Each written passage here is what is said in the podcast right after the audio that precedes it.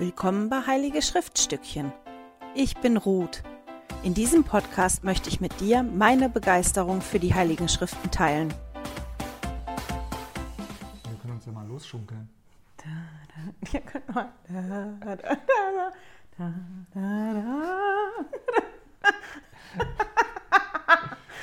Hallo ihr Lieben, ähm, herzlich willkommen. Die, die das Video gucken, die sehen das schon, auch warum ich lache. Ich habe heute Besuch dabei. Ich konnte den Ansgar mal wieder beschwafeln, doch nochmal teilzunehmen, bevor Hallo zusammen. das Jahr fast zu Ende ist. Und bevor wir einsteigen in die Kapitel, nämlich Lehrer und Bündnis 135 und 136, mit denen wir uns heute beschäftigen, wollte ich noch mal kurz was zeigen. Habe ich letztes Jahr schon mal gezeigt. Ich habe, ich glaube, vor zwei Jahren ne, haben wir einen Adventskalender gemacht. Der heißt 24 Namen von Christus. Dazu gehört so eine Broschüre und so Papierbögen, wo man sich so Anhänger ausschneiden kann. Auf jedem der Anhänger ist das Datum obendrauf und steht, dann steht der Name, ein, einer der 24 Namen von Christus, die wir ausgesucht haben. Die kann man sich mit so einer kleinen Wäscheklammer an Schnüre hängen oder ein Loch reinmachen, sich die anders aufhängen. Und zu den Namen, die auf den Hängern stehen, steht dann immer ein bisschen was in der Broschüre. Ihr könnt euch den Kalender runterladen auf www.heiligeschriftstückchen.ch. Oben rechts unter Extras gehen und unter Extras ähm, findet ihr den dann. Die, die den Newsletter bekommen, da verlinke ich den Adventskalender drin. Da müsst ihr einfach nur auf den Link drücken, dann landet ihr da. Ich glaube, das war's für den Einstieg. Bei den zwei Kapiteln, mit denen wir uns heute auseinandersetzen, erst ist wirklich hilfreich zu wissen, was passiert ist. Und Lehrer Bündnis 135 hat sich für mich ein bisschen angefühlt wie ein Abschluss. Ich weiß nicht, wie das für dich gewesen ist, obwohl da ja noch zwei Kapitel kommen und noch zwei amtliche Erklärung. Ja, irgendwie war damit die, die, die Luft raus für mich. ja gut, die Luft raus für mich war jetzt nicht, aber das hat sich trotzdem angefühlt, ein bisschen wie ein Abschluss, weil es in dem Kapitel ähm, 135 ja um den Tod von Joseph Smith geht. Und wenn ihr den Hintergrund dazu ganz genau nachlesen wollt, dann kann ich das Buch Heilige empfehlen. Gestern wusstest du das Kapitel noch auswendig. War das 44? Mhm. Da könnt ihr das nachlesen. Ich bin hingegangen diesmal, habe die Zitate und die Hintergrundinformationen auseinandergenommen, weil es gab nicht so viele Zitate, auch in den ganzen Leitfäden nicht. Dafür tonnenweise Hintergrund. Ich habe das so ein bisschen zusammenkopiert. Also für die, die das ein bisschen ausführlicher haben wollt, lest nach. Einfach jetzt in, in Kurzzusammenfassung. Also Joe Smith und die Mitglieder, die lebten ungefähr drei Jahre lang wirklich in einem verhältnismäßigen Frieden in Illinois, in Nauvoo.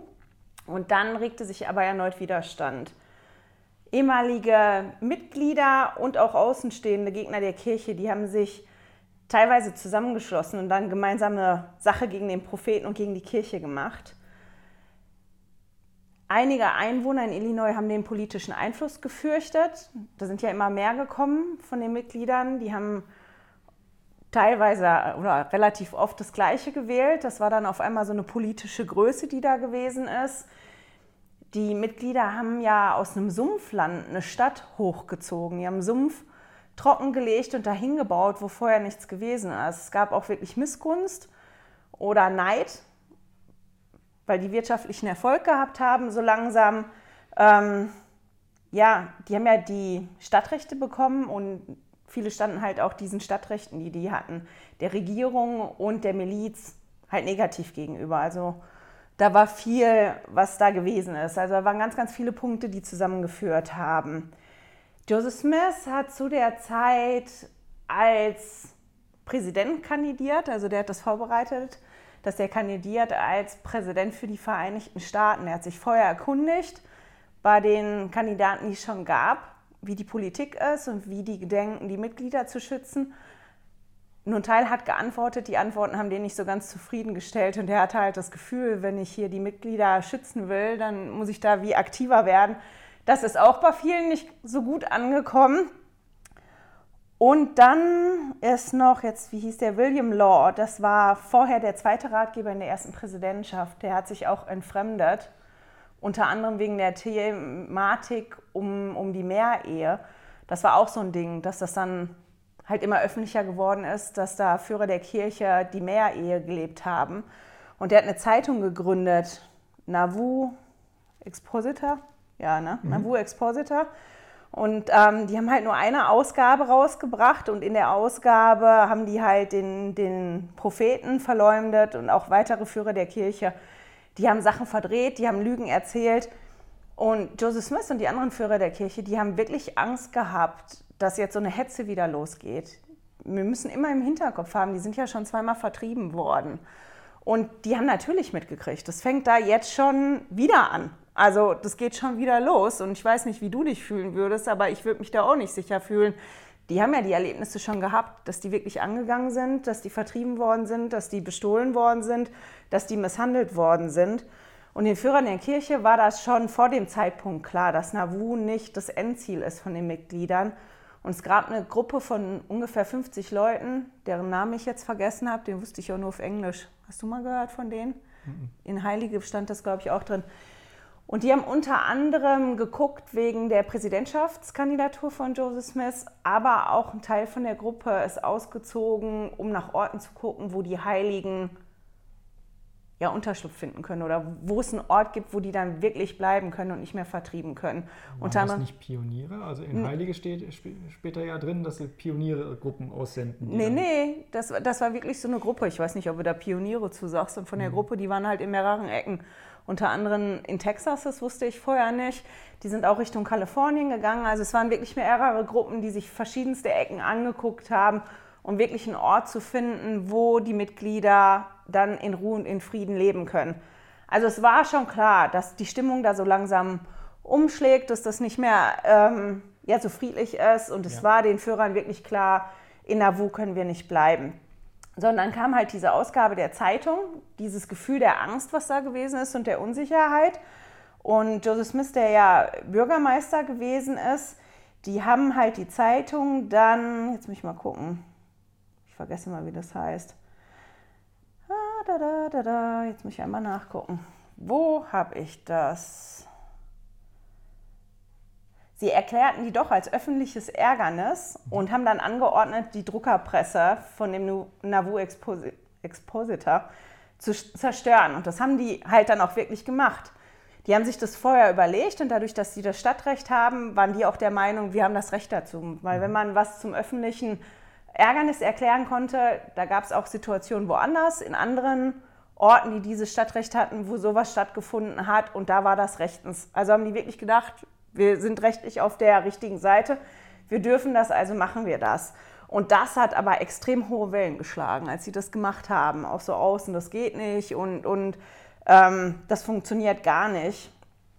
Und da sind dann auch extrem viele ja wirklich wütend geworden. Und als dann Gerüchte im Umlauf kamen, dass sich Männer zusammenrotten, um gegen die Stadt Nauvoo zu ziehen, hat Joseph Smith das Kriegsrecht ausgerufen über Nauvoo, hat die Miliz aktiviert, dass die Nauvoo verteidigen sollen. Und der Gouverneur von Illinois hat das dann natürlich mitbekommen. Und der hat Joseph Smith halt befohlen oder halt dann gesagt, der ist der kommen muss nach Cartridge um sich zu verantworten dafür, dass die Druckerpresse kaputt gemacht haben. Und Joseph Smith wusste halt, wenn er geht nach Cartridge, dann kommt er nicht wieder zurück. Das ist auch das, was du gelesen hast, ne? Wenn irgendwas ja. jetzt falsch ist, sag mir das bitte oder wenn ich was falsch habe.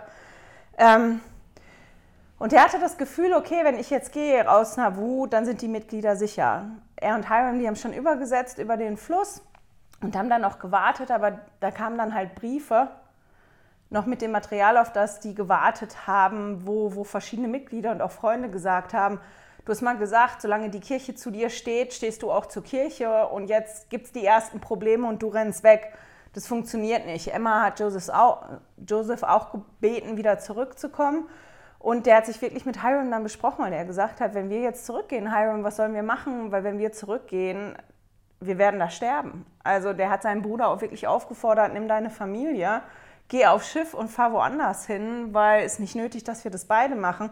Und Hiram hat halt dann wirklich sich dazu entschlossen, bei seinem Bruder zu bleiben. Die sind nach Cartridge ähm, geritten, sind dort vor Gericht gekommen, die haben das besprochen, die konnten dann eine Kaution hinterlegen, bis dann die wirkliche Verhandlung stattfindet, sind aber dann, bevor die gehen konnten, erneut verhaftet worden wegen Hochverrat. Und der Hochverrat war, weil die das Kriegsrecht ausgerufen haben über Nauvoo. Und wenn man wegen Hochverrats verhaftet worden ist, ist man nicht gegen Kaution freigekommen. Und das war halt dann der Punkt, wo der wirklich gesessen hat, da im Gefängnis. Und wo er wirklich Angst hatte auch um sein Leben, das den Gouverneur auch gesagt hat. Und der Gouverneur hat aber gesagt, ich beschütze euch, was er nicht wirklich gemacht hat. Und dann hat sich halt wirklich dieser Mob zusammengerottet. Ähm, ich kann die Daten nicht auswendig, am 27. Juni. Und ich habe mehrere Zahlen gelesen. Also ich habe mal von 100 gelesen oder mal von 150 bis 200. Das waren auf jeden Fall eine Menge Männer, die sich das Gesicht geschwärzt haben und die dann das Gefängnis gestürmt haben. Und die, die das Gefängnis bewachen sollten, die haben es halt nicht wirklich bewacht. Die haben sich teilweise mit dem Mob zusammengeschlossen. Und dann kennen wir ja die Geschichte, wie das da abgelaufen ist mhm. in dem Haus. Das kennen ja ganz viele. Und die beiden sind halt dann wirklich erschossen worden.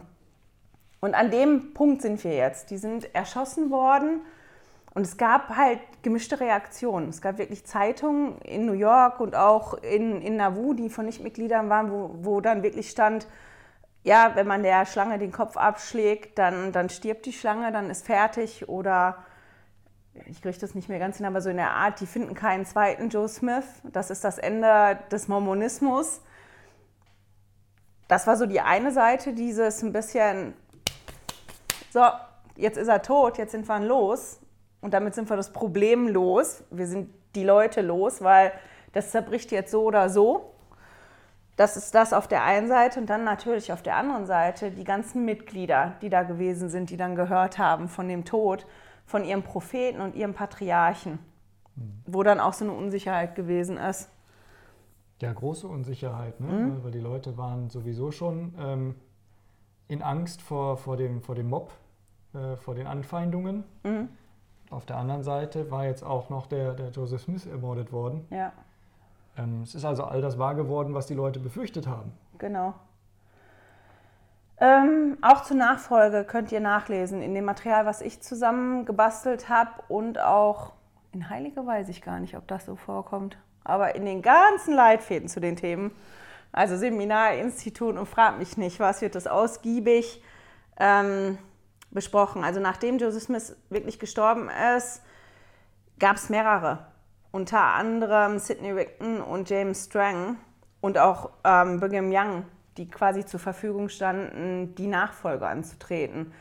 Weil Joseph Smith hat zwar eine ganze Weile vorher zu den zwölf Aposteln gesagt, dass er denen ja alle Schlüssel übertragen hat. Ich nehme das jetzt von meinen Schultern und verteile das auf eure Schultern. Mhm. Aber es ist nie wirklich ganz klar gesagt worden, wenn ich jetzt sterbe, dann muss das so und so ablaufen. Und da war dann halt wirklich eine Unsicherheit. Der Sidney Rigdon, der war ja erster Ratgeber in der ersten Präsidentschaft. Der hat sich aber auch über gewisse Thematik ein bisschen entfremdet. Der kam dann zurück und der hat das wie für sich beansprucht. Er hat gesagt, er hat eine Vision gehabt, es soll keinen neuen Propheten geben, aber er wird sich anbieten als Hüter über die Kirche. Und er hat dann eine Versammlung einberufen, eigentlich wollten die Apostel noch ein bisschen warten, er hat eine Versammlung einberufen, wo dann auch Brigham Young hingegangen ist. Und nachdem Sidney Rigdon gesprochen hat, hat halt Brigham Young gesprochen. Und das ist auch eine Geschichte, die wir kennen. Und in dem, wie er dann halt gesprochen hat, hat ähm, haben die Menge oder hat die Menge halt das Gefühl gehabt, dass die Joseph Smith hören und mhm. dass der auch die Art und Weise, wie der sich bewegt hat, dass das ähm, ja Joseph Smith, also die mussten dreimal hingucken, um zu sehen, dass das wirklich Brigham Young und nicht Joseph Smith und deswegen sind ganz viele ähm, ja dann haben ein Zeugnis davon bekommen, dass Brigham Young die Nachfolge antreten soll, zusammen mit den zwölf Aposteln weil Brigham Young halt der Präsident der zwölf Aposteln gewesen ist. Es sind aber auch ein Teil mit Sidney Rigdon mitgegangen von den Mitgliedern, auch mit ähm, James Strong, der eine eigene Kirche aufgemacht hat. Also es war schon so, dass die Kirche sich ein, ein bisschen zersplittert hat, aber ein Großteil ist wirklich bei Brigham Young gewesen. So, das war jetzt der erste Teil vom Hintergrund und das war schon die Kurzfassung. und jetzt steigen wir mal ein im Kapitel. Ähm, als ich das so gelesen habe, hatte ich das Gefühl, dass Lehrer und Bündnis 135 ein bisschen wie Nachruf ist. Mhm. Oder? Du so nicht? Einer, der in der Zeitung abgedruckt wird, ja, meinst du, ne? Genau. Nochmal, nochmal aufzuschreiben, was waren so die, die, die Dinge, die die Person bewirkt hat, ne? Genau. Wir haben als Familie mal überlegt, mein Papa hat eine ganze Weile bevor er gestorben ist, seine Beerdigung geplant im Detail. Und als er dann wirklich gestorben ist, war das schön, die so zu organisieren, wie er sich das vorgestellt hat. Und wir haben hier zu viert als Familie mal gesessen und haben mal so lose überlegt, was wäre denn das, was wir gerne hätten.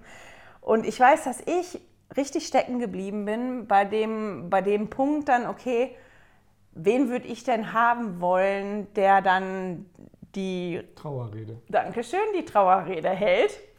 Weil wer kennt mich so lange und so gut und wer würde das machen wollen? Man muss ja auch immer gucken, ne, dass eine Person das machen wollen würde, der jetzt nicht zur Familie gehört. Und, und mir ist da tatsächlich dann niemand eingefallen. Wer hätte denn auch was über mich zu sagen? Selbst wenn ich das machen würde, ich kenne ja nur den Teil des Lebens, wo wir zusammengekommen sind. Deine Jugend kenne ich ja nicht genau. Na gut, der Freund jetzt von meinem Papa auch, der, also mein Papa hat sich jemanden ausgesucht, der das dann auch gemacht hat und der hat das fantastisch gemacht. Das war wirklich schön, das zu hören, ähm, was der erzählt hat. Und ich hatte halt wirklich, also so ein Gedanke, der sich bei mir festgesetzt hat, was will irgendwer auch über mich erzählen? Ich habe ja großartig, keine Ahnung, nichts gemacht. Sondern irgendwie bin ich da stecken geblieben. Und als ich das jetzt gelesen habe, kam mir das so ein bisschen vor wie so ein Nachruf in der Zeitung oder so, mhm. so eine Rede ähm, bei der Beerdigung. Und ähm, der John Taylor, dem das ja hier nachgesagt wird, also zugeschrieben, ja. Dankeschön, zugeschrieben wird, dass er das hier geschrieben hat, ähm, der hatte einiges zu sagen über Joseph Smith. Halt auch wirklich viel Gutes. Und das mhm. können wir lesen in Lehrer und Bündnisse 135. Und wir beide sind beim Lesen über die gleiche Formulierung gestolpert. Nämlich im Vers 3. Da steht, Joseph Smith, der Prophet und Seher des Herrn, hat mehr für die Errettung der Menschen in dieser Welt getan als irgendein anderer Mensch, der je auf der Erde gelebt hat. Jesus alleine ausgenommen. Genau. Warum bist du darüber gestolpert? Ähm, das hat mir zu denken gegeben, weil ähm, wenn hier so ein absolutes äh, aufgeführt wird, ne, der hat mehr getan als jeder andere, außer Jesus. Mhm. Ähm, da habe ich dann einen Moment innehalten müssen und überlegen müssen, ähm, inwiefern hat der denn mehr getan? Und ähm, das hat mich kurz stocken lassen. Also da, da habe ich gar nicht, das, das war wie so ein Reflex, dass ich dann, als ich das gelesen habe, mal einen Moment überlegen musste. Ja, im Positiven oder im Negativen? Ja, überhaupt erst mal überlegen, okay. ne? Überhaupt erst mal überlegen, was, äh, was hat er denn alles getan? Mhm. Ähm, und dann, ähm, das ist der andere Punkt, über den wir gesprochen hatten, ist, ähm, wie ist denn meine Beziehung zu Joseph Smith? Ne? Da können wir gleich nochmal drauf kommen. Ich bin da auch drüber gestolpert und bei mir ist das ähm, auch immer so gewesen, wenn ich kenne so zwei Fraktionen und da gibt es wirklich meistens nur die zwei Fraktionen. Ich kenne ganz wenige, die dazwischen sind. Das sind die, die Joseph Smith wirklich lobpreisen und den für mich gefühlt dann auch auf ihren Sohn Sockel stellen und ich gedacht habe, also da kann ich überhaupt nichts, also da habe ich Schwierigkeiten mit, da kann ich nichts mit anfangen. Und dann die Fraktion, na, gibt vielleicht doch mehrere Fraktionen, aber die Fraktion auch innerhalb der Kirche, die Schwierigkeiten hat mit Joseph Smith. Mhm. Ähm, von, ich habe schon Kommentare gehört, wie, also mit dem jungen Joseph Smith habe ich keine Schwierigkeiten, aber mit dem älteren, was der da gemacht hat, da komme ich nicht mit klar. Außerhalb von der Kirche so und so, dass ganz viele auch gerade mit der Formulierung hier in Lehr und Bündnis, äh, wenn die das hören, auch sagen, sag mal, geht's euch noch? Wieso meint ihr, der, der ist so groß gewesen? Also mhm. wirklich die, diese Fraktion, die Schwierigkeiten hat mit Joseph Smith und dann aber die Fraktion, die, die dem wirklich, und der war, wie das hier steht halt, ne? Der ja, hat... Lobhudelei, ne? Ja, genau. Und deswegen bin ich da auch stecken geblieben im ersten Moment. Und mhm. ganz spannend finde ich dann aber, wie der Vers 3 aufgebaut wird, weil ja direkt nach, nach diesem Satz, wo wir beide hängen geblieben sind, die ganze Aufzählung kommt von den Dingen, die Joseph Smith in diesen 20 Jahren, wo der ja aktiv das alles wiederhergestellt hat, gemacht hat. Mhm. Und das ist halt schon nicht wenig. Das ist das Buch Mormon, dass er das hervorgebracht hat und ähm, übersetzt. übersetzt hat. Genau dass er mitgeholfen hat, die Fülle des Evangeliums an die vier Enden der Erde zu senden, dass er die Offenbarung in Lehre und Bündnisse hervorgebracht hat und andere weise Dokumente und Belehrungen, dass er viele Heilige der letzten Tage gesammelt hat, dass er die große Stadt gegründet hat und dass sein Name und sein Ruf, dass sein Name und einen Ruf hinterlassen hat, der nicht ähm, getötet werden kann. Mhm. Und wenn man sich die Dinge anguckt, die Joseph Smith wirklich geleistet hat in den 20 Jahren, das ist schon groß, oder nicht? Ich habe vorhin noch mal überlegt, wie alt ist der geworden? Weißt du das noch? Nö. Nee, ne? Ich Aber so alt war er jetzt nicht, als er gestorben ist. Ich denke nur noch Könnt ihr ja unten drunter schreiben. Ich bin so und so ganz schlecht mit Daten. Ich muss mir mal selber überlegen, wie alt ich werde, wenn ich Geburtstag habe. Daten sind nicht meine Stärke. Nee, äh, und man hakt so, ne? Man hakt so. Und wir haben uns halt gestern, deswegen habe ich den Ansgar überredet, gestern kurz unterhalten und heute nochmal mhm. darüber, warum das so ist, dass wir so an den Formulierungen haken bleiben und warum mhm. wir teilweise dann so Schwierigkeiten haben oder warum sich manchmal so ein ungutes Gefühl bereit macht im Bauch, wenn dann einer den so lobpreist mhm. und so extrem hoch, warum das ist bei uns so. Ja. Wolltest du das mal ein bisschen erzählen, wie das bei dir ist? Äh, ja, also ähm, wenn, ich, wenn ich darüber nachdenke, wovon ich ein Zeugnis habe und was, wo, ich, wo ich recht sicher stehe, ne, in dem, was ich so habe, ist das, ähm, dass es Propheten gibt auf der Erde, die, die äh, von Gott geleitet die Kirche führen. Ähm, da, damit hat es bei mir angefangen. Und ähm, dann. Wie Zeugnis meinst du das? Sag das mal einmal für die, die das noch nicht gehört haben. Ach so, ja, gut. Ähm, als ich die Kirche kennengelernt habe, gab es den, den Prophet ähm, Gordon B. Hinckley. Und ähm, den habe ich bei einer Generalkonferenz erlebt. Jetzt nicht live vor Ort, sondern auch nur in einer Live-Übertragung. Und, äh, und da habe ich dann gewusst, der ist ein Mann Gottes und der ist äh, ein Prophet. Und äh, von da haben sich dann für mich viele andere Dinge erschlossen, so als logischer Rückschluss, ähm, dass ich dann gesagt habe, okay, wenn das ein Prophet Gottes ist und, und der mich auffordert, bestimmte Dinge zu tun und mich taufen zu lassen, ähm, dann ist das hier die richtige Kirche. Ähm, und wenn das die richtige Kirche ist, dann, dann ist auch im Buch Mormon Wahrheit zu finden und, und, und. Ähm, und in dem Zusammenhang gab es dann halt Joseph Smith, der dann im Paket für mich irgendwie mitgekommen ist. Und ich habe Ansgar halt heute gefragt und habe halt ihn wirklich gefragt, hast du ein Zeugnis davon, dass Joseph Smith ein Prophet Gottes gewesen ist und dass der eine wichtige Aufgabe hatte, die er hier erfüllt hat. Und dann habe ich gesagt, so wie jetzt gerade auch, das ist Teil des Pakets, ne? der, ist, der ist mit dabei. und äh, wenn ich den aber für sich isoliert betrachte und mich dann hinstelle und sage, hier, ich glaube, Joseph Smith ist, äh, hat mehr für die Menschheit äh, getan als, als jeder andere Mensch, Jesus ausgenommen. Na, für die Errettung der Menschheit. Für die Errettung der Menschheit, mhm. ja. Dann ist das was, wo ich kurz innehalten muss, weil ich das...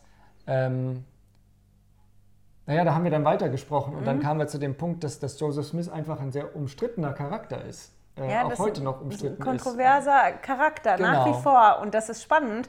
Halt nicht nur außerhalb von der Kirche, teilweise auch wirklich innerhalb von der Kirche. Und ich fand das so spannend, weil ich mich direkt daran erinnern musste. Jetzt muss ich mal gucken nach meinem Lesezeichen. Ähm, und das lesen wir in der Joseph Smiths Lebensgeschichte im Vers 33, dass dann der, der ähm, Bote kam, der Engel Moroni. Und dann sagt der Engel zu ihm, Gott habe eine Arbeit für mich zu tun, mein Name werde bei allen Nationen, Geschlechtern und Sprachen für gut und böse gelten. Ja, man werde unter allen Völkern sowohl gut als auch böse von ihm sprechen. Und ich fand das so interessant, weil das stimmt. Das stimmt wirklich. Also mhm. Joseph Smith, das ist polarisiert. Nie, ja, pol, der polarisiert. Und ich habe Ansgar dann halt gefragt, warum das denn für ihn so ein, so ein kontroverser Charakter ist mhm. und warum das so schwierig ist für ihn, halt zu sagen, ich habe da ein Zeugnis von. Mhm. Weil, ich habe dann gesagt, ja, weil ich das Gefühl habe, das ist unbequem, sich, äh, sich äh, hinzustellen und zu sagen, Joseph Smith ist, der, ist derjenige welche. Und warum sage ich das? Weil ich halt in meiner eigenen Familie erlebt habe, dass, äh, dass Mitglieder da so gegen den Joseph Smith geschossen haben. Gar nicht gegen die Kirche, gar nicht gegen den aktuellen Propheten, sondern ganz explizit gegen Joseph Smith. Mhm. Und, äh, und, und, dann bringt das, hat, das, hat das mich so ein bisschen ins Wanken gebracht. Immer, weil, weil ich ähm, nicht so recht wusste, wie ich damit umgehen sollte. Ähm, und am Ende des Tages habe ich aber gesagt, ich habe ja einen Glauben und ich glaube, dass es Gott gibt. Und wenn das die Kirche Gottes ist, dann ist es durchaus möglich, dass er ähm, einen Jungen ähm, auswählt, um seine Kirche wiederherzustellen und Jesus Christus als, als äh, Führer der Kirche zu haben. Ähm, aber es ist halt immer noch diese, diese Paketgeschichte ein Stück weit. Ne? Ja, und da haben wir uns halt drüber unterhalten, weil ich kenne das von mir. Manchmal sind Sachen ganz brisant, da muss ich mich dann wie mit auseinandersetzen und manchmal nimmt man Dinge so mit. Und oft ist das in Ordnung, dass man so ein Paket mitnimmt. Da sind so mehrere Sachen, die gehören für einen so mhm. zusammen, aber dass man aufpassen muss. Und ich finde das gerade in dem Zusammenhang jetzt mit der Aufforderung von Präsident Nelson, unserem aktuellen Prophet, dass wir unser geistiges Fundament stärken sollen, ähm, dass wir an irgendeinem Punkt mal gucken müssen, was ist denn unser Fundament? Was sind denn die Dinge, auf die wir zurückfallen, wenn es schwierig ist? Und ähm, manchmal gibt es halt dann so Dinge, die in so Paketen irgendwo versteckt sind, ja, die so unbequem sind, wo wir nicht wirklich eine Antwort für uns gefunden haben und die dann aber dann auch wie die Schwachpunkte in unserem Fundament werden können. Nicht unbedingt sind, mhm. aber werden können. Weil wenn dann einer konstant dagegen ähm, schießt und man die ganze Zeit ja porkelt an der gleichen Stelle im, im Fundament, dann ist das genau die Stelle, die, die bröcklig wird, wo mhm. man dann aufpassen muss, ähm, dass das nicht zu bröcklig wird. Hattest du denn nicht, ähm, in, unserer, in unserer Unterhaltung, hattest du doch auch gesagt, dass Joseph Smith an mehreren Stellen von sich selbst gesagt hat, ja. ich bin kein perfekter Mensch. Ja, ja. Ja, und hier kommt dann die Lobhudelei, wo gesagt wird, er hat mehr getan als jeder andere für die Errettung der Menschheit. Ich weiß Wenn ich darüber nachdenke, ist das aber gar kein Widerspruch, weil wir sind nee. hier auf der Erde, weil wir alle unperfekt sind und perfekt werden müssen oder dürfen. Ja, nee, das, was ich halt mir jetzt wirklich überlegt habe, und deswegen bin ich nämlich darauf gekommen, war, weil sich das ja so ein bisschen wie ein Abschluss angefühlt hat. Zumindest jetzt der Abschluss von Joseph Smith in der Kirchengeschichte, mit der wir uns jetzt gerade dieses Jahr ähm, befassen. Mhm. Der ist ja jetzt umgebracht worden, der ist tot.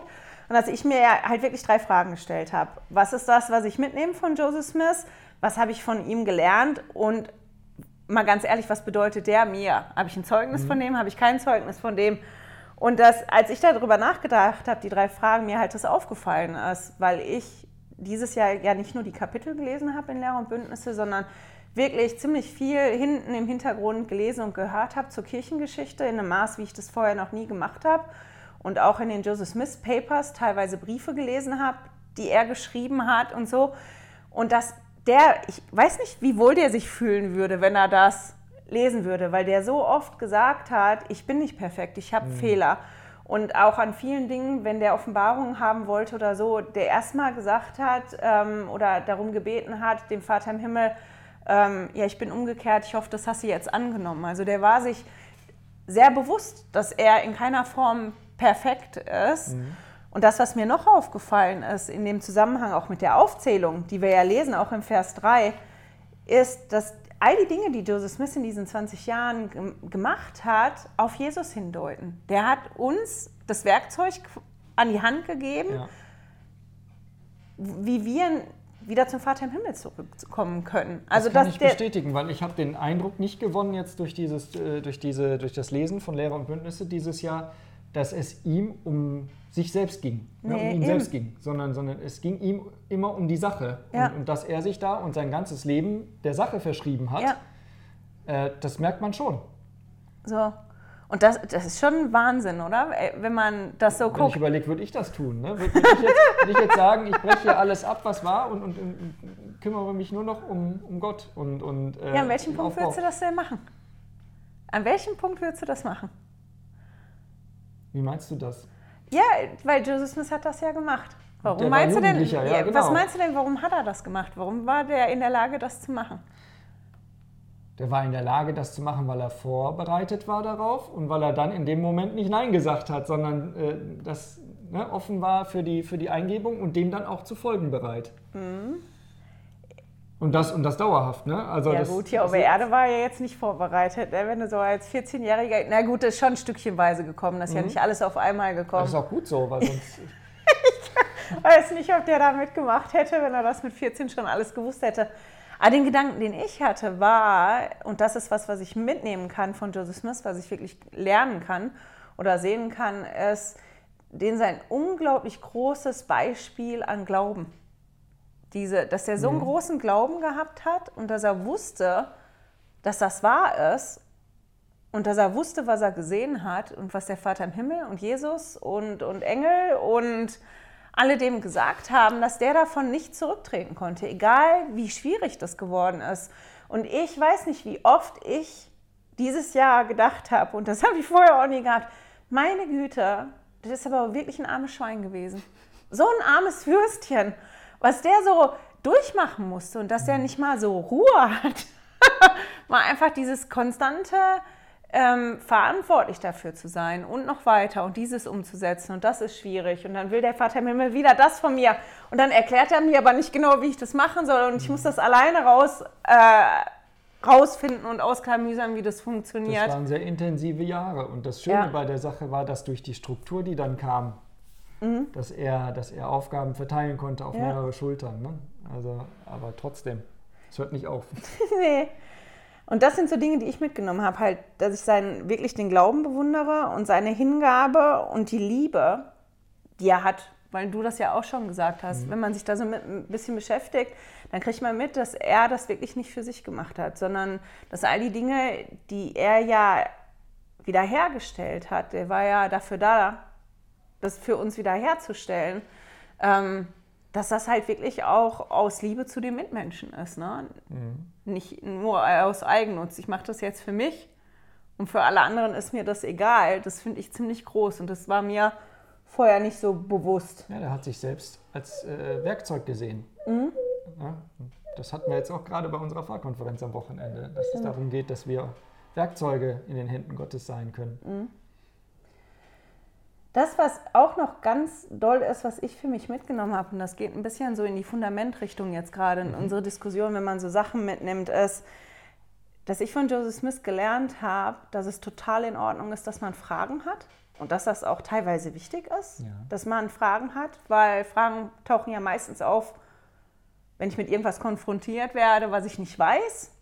Oder ähm, wenn ich mit, mich mit irgendwas beschäftige und mir dann was auffällt, was ich nicht weiß. Mhm dass das auch wichtig ist, dass Fragen auch wirklich inspiriert sein können, aber in dem Zug auch, dass es auch wichtig ist, dass ich probiere, mir die Fragen zu beantworten oder dass ich probiere, Antworten zu finden, weil das hat Joseph Smith ja auch gemacht.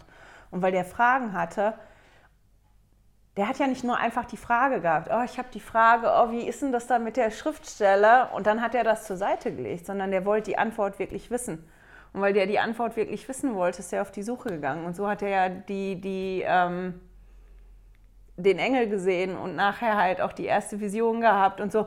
Ähm, dass mir das halt zeigt, dass das total in Ordnung ist, Fragen zu haben, dass wir nicht alles wissen müssen und verstehen müssen, aber dass es auch wirklich wichtig ist, an irgendeinem Punkt ähm, mir Mühe zu geben, Antworten zu finden für mich, weil ich sonst nämlich Gefahr laufe, ähm, dass das eine Stelle werden kann, die brüchig werden kann in meinem Fundament, weil das, wenn das so eine konstante Frage ist, oder so ein Thema ist, was kontrovers ist und dann die ganze Zeit darauf geschossen wird und da so rumpörkelt, dann, dann kann das halt schwierig werden mit unserem Fundament. Hast du zu dem Kapitel noch irgendwelche Gedanken? Ich habe zu dem Kapitel jetzt nicht noch. Nee, Gedanken. zu dem Kapitel, nicht zu den Kapiteln. Wir kommen ja jetzt gleich zum anderen. Nein. Nein. Nein, nein. Okay. Einfach nur, weil die Zeit schon fortgeschritten ist. Fortgeschritten ist. Extrem kurz. Wenn euch der Navu-Tempel interessiert und ihr Englisch verstehen könnt, kann ich euch einen Podcast empfehlen. Das ist ein Podcast von den Joseph Smith Papers über den Navu-Tempel. sind acht Folgen, die sind immer ungefähr eine halbe Stunde lang. Total toll, wirklich, ähm, wie der gebaut wird mhm. bis heute, wo der ja wieder aufgebaut worden ist, ist ganz, ganz spannend. Einfach zur Geschichte, damit man dann weiß, wie man zeitlich landet bei Lehr- und Bündnis 136. Als die Nachfolge dann geklärt gewesen ist, haben die Schwierigkeiten ja nicht aufgehört mit den Mitmenschen. Das ist schlimmer geworden. Die sind wirklich angegriffen worden. Die haben das Stadtrecht entzogen gekriegt. Die hatten keine Miliz mehr. Und denen war wirklich klar, wir müssen gehen über kurz oder lang. Aber die haben ja da trotzdem den Tempel gehabt, wo die ja das Gebot gekriegt haben, die sollen den bauen. Und die wollten ja auch wirklich ausgestattet werden mit dieser Macht aus der Höhe. Und bei all den Schwierigkeiten, die gelaufen sind außen drumherum, haben die trotzdem alles daran gesetzt, den Tempel zu bauen und den fertig zu kriegen. Und der ist stückchenweise geweiht worden. Also immer wenn so ein Raum fertig war und die dann so ein provisorisches Dach darüber ziehen konnten, ist dieser Raum geweiht worden, damit die Arbeit da drin stattfinden konnte. Und als er dann wirklich, ähm, die haben finanzielle Schwierigkeiten gehabt und so, aber die haben sich dann geeinigt mit den Bewohnern da, ja, zu einem gewissen Zeitpunkt gehen wir, weil die mhm. dann auch wussten, wir haben den Tempel dann so ungefähr fertig, dass wirklich viele das Endowment kriegen können ähm, lief das dann so. Und die Mitglieder wollten das so dringend haben, dass die wirklich zwei Wochen später aufgebrochen sind, als sie eigentlich wollten, weil die Mitglieder darauf bestanden haben, nein, wir wollen das da jetzt kriegen. Und das hat denen wirklich geholfen auf den Zug nach Westen, weil die wussten, ähm, auch wenn ich die Reise da nicht zu Ende gehen kann, das ist in Ordnung, mhm. weil ich bin schon ausgestattet worden da ähm, mit der Macht aus der Höhe. Ich habe mein Endowment gekriegt. Und die sind dann halt losgezogen. Die, die mitgehen wollten, das waren nicht alle, ein Teil ist zurückgeblieben. Könnt ihr auch nachlesen, ist auch spannend, ähm, wie die dann Schwierigkeiten gekriegt haben. Und die sind dann losgezogen. Und als sie losgezogen sind, war es halt wirklich noch Winter. Das war kalt. Dann der Frühling war total verregnet, es war matschig, die Flüsse waren hoch. Also die sind extrem langsam vorwärts gekommen und, und Brigham Young ist dann hingegangen und hat eine ähm, eine Zwischenstation eingerichtet. Er hat dann wie eine Pause gemacht und hat gesagt, wir ziehen erst später weiter. So funktioniert das nicht. Also das klappt so nicht. Und der hat dann an diesem Ort diese Zwischenstation gemacht und die hieß Winter Quarters. Und bis zum Herbst fanden sich dann mehr als 7000 Menschen in Winter Quarters ein. Und viele von denen litten an ähm, Unterernährung und an Unterkühlung. Und ich meine, ihr könnt euch das vorstellen, wenn da 7000 Leute auf einem Haufen sind, ja, die so ein Stück gelaufen sind, in Matsche, in Schnee, in Regen, in brütender Hitze, die nicht genug Geld gehabt haben, die nicht organisiert gewesen ist, wie da die Stimmung war in dem mhm. Lager. Ähm, das war nicht einfach. Zustände. Ja, das auch. Und Brigham Young hat mal gesagt, er, zu der Zeit fühlte er sich wie ein Vater mit einer sehr großen Kinderschar um sich. Und als ich das Zitat gelesen habe, habe ich die Tage gedacht, boah, ich kann das so nachvollziehen, was der gefühlt hat. Ich meine, ich habe keine sehr große Kinderschau um mich. Ich habe nur zwei und einen Ehemann. Ähm, aber wir haben einen richtig turbulenten Monat hinter uns, einen anstrengenden Monat hinter uns, für uns als Familie wirklich anstrengenden Monat. Und immer, wenn ich denke, so jetzt, jetzt ist das eine abgehakt, jetzt kommt ein bisschen ruhiger, dann poppt das nächste auf. Das ist fürchterlich im Moment. Und ich merke das an uns allen vier, wie, wie so die Nerven anfangen blank zu liegen. Man ist müde, man ist überfordert, man ist gereizt. Mhm. Und ich habe so manches Mal zwischendrin das Gefühl gehabt, so und jetzt will ich gerne meine Koffer packen und mal ein bisschen Urlaub von meiner Familie machen. Also gedanklich. Nicht mich verantwortlich fühlen, nicht, nicht dieses so zu haben. Und deswegen ist das so, natürlich hat Brigham Young das in einem viel, viel größeren Ausmaß gehabt, aber das ist was, was ich so richtig nachvollziehen kann. Du nicht auch, wenn du da bist? Oder ist das was, was du nicht so nachvollziehen ja, kannst? Wenn du so auf dem Zahnfleisch läufst, ne? Ja. Dann und dann noch so viele Leute hast, die am Zahnfleisch laufen und die dann nörgeln. Dann wirklich Mitglieder auch Glaubenskrise gehabt. Die sind da lang gelaufen und, und denen ging es wirklich schlecht. Und ich meine, ich bin die Erste, habe ich ja schon ganz oft gesagt in den Videos, ich hasse Laufen. ich bin die Erste. Mit mir will auch keiner wandern gehen, weil meine Laune beim Wandern fürchterlich ist. Schrecklich. Also so, wo ich sage, ich kann, kann das beides verstehen. Und als sie halt in Winterquarters gewesen sind mit diesen vielen Leuten und diese Reise dahin, dieses erste Drittel halt wirklich nicht gut gewesen ist, weil die so schlecht organisiert gewesen sind, da hat Brigham Young die Offenbarung bekommen, die wir heute in Lehr- und Bündnisse 136 finden. Muss ich mal einmal gucken. Und dazu habe ich ein total tolles Zitat von Präsident Dallin H. Oaks gefunden. Kannst du das mal hm? ab da dann vorlesen? Unseren Bestrebungen, Offenbarung zu empfangen, muss die Bereitschaft zugrunde liegen, alles zu tun, was wir aus eigener Anstrengung und nach eigenem Urteilsvermögen tun können. Das bedeutet, dass man dem Herrn dient und sich ans Werk macht. Wir dürfen nicht damit aufhören, dem Herrn immer weiter zu dienen und seine Arbeit zu verrichten.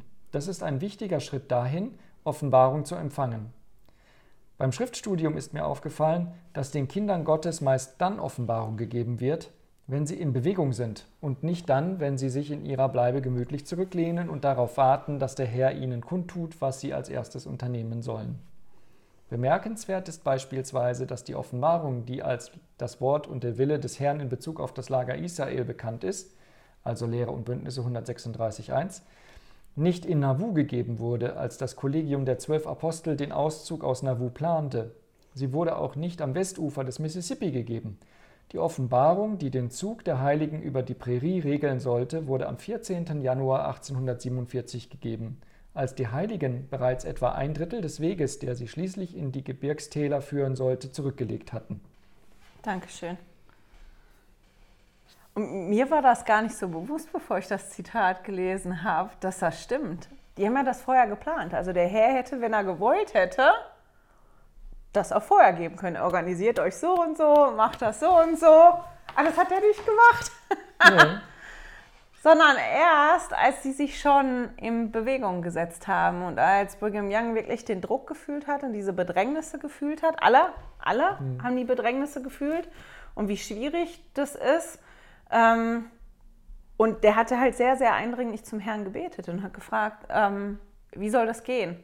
Ich meine, anders spannend ist noch, dass das die erste Offenbarung gewesen ist, nachdem Joseph Smith gestorben worden ist, die gegeben wurde. Das ist auch noch so was Besonderes daran.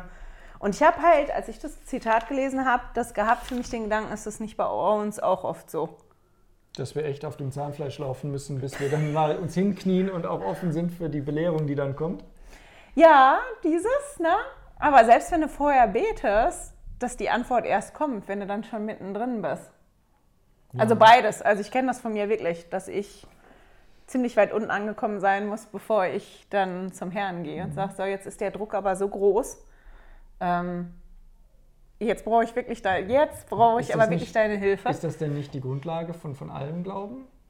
Dass er erstmal unten ankommen muss, bevor. Nein, das, das nicht. Aber dass du loslegen musst und einfach mal probieren musst, um dann ja. die Segnungen davon zu erfahren und nicht zu sagen, okay, jetzt. Äh, probiere ich das Konzept Glauben erst dann aus, wenn ich dann schon äh, all die Antworten habe, die ich brauche. Und dann weiß ich, jetzt kann ich mal glauben. Ja. Also, schon. Aber ich habe mir halt wirklich Gedanken gemacht, warum ist denn das so? Warum gibt der Herr, warum lässt der Herr uns oft erstmal machen? Weißt du, warum müssen wir erst an so einen Punkt kommen, dass wir dann die Offenbarung kriegen? Steht ja in Vers 31.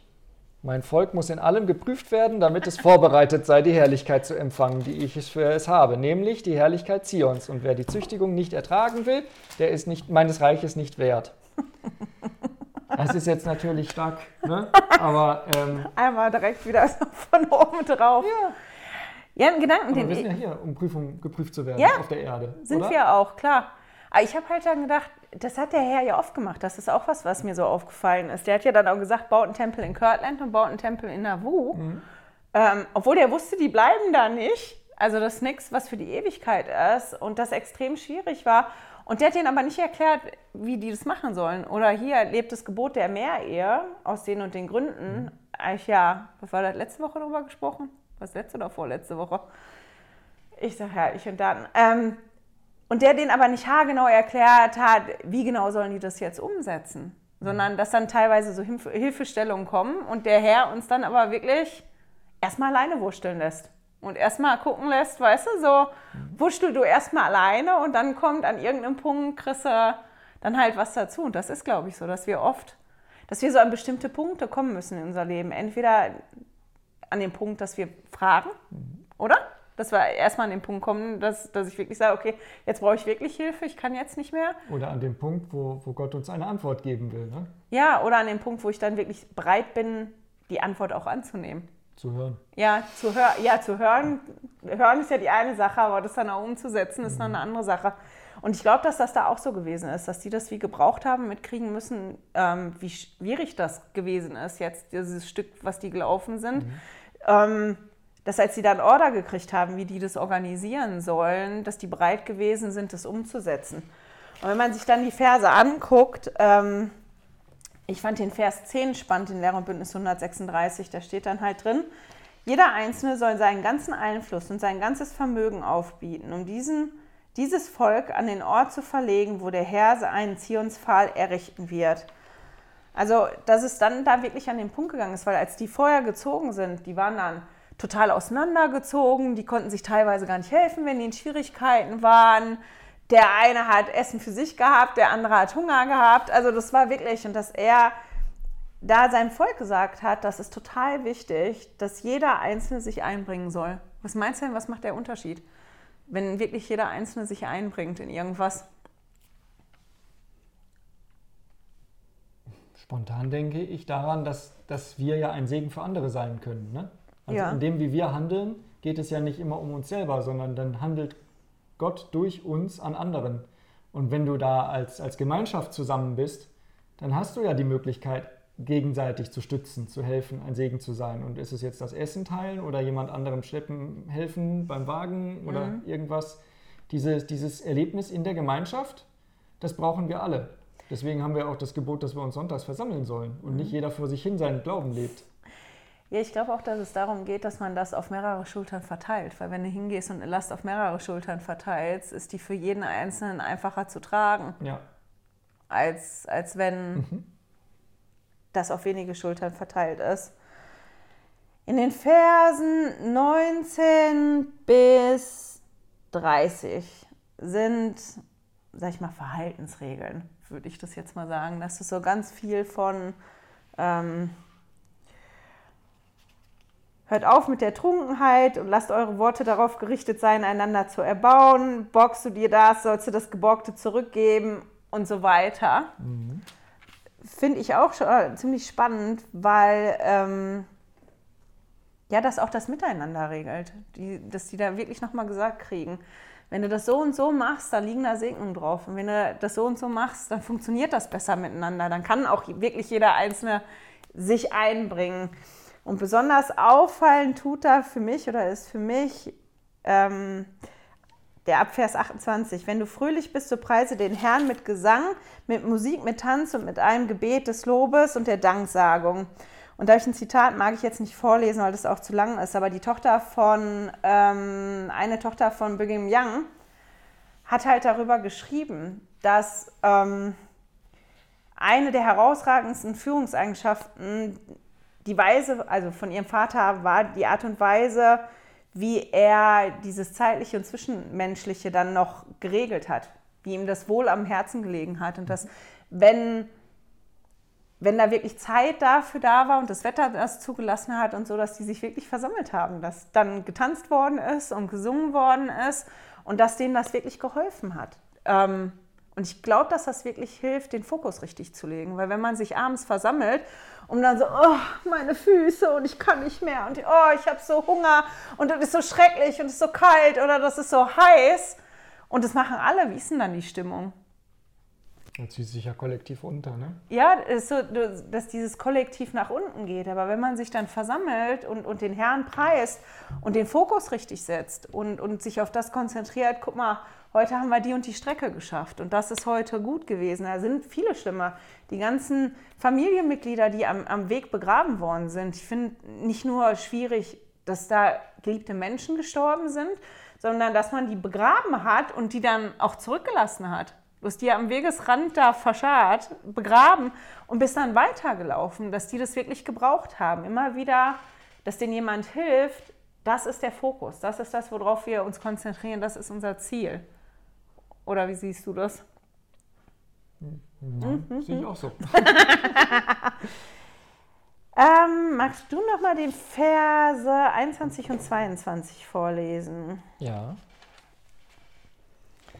Haltet euch von dem Übel fern, den Namen des Herrn zu missbrauchen, denn ich bin euer Herr, ich bin der Herr euer Gott, ja, der Gott eurer Väter, der Gott Abrahams und Isaaks und Jakobs.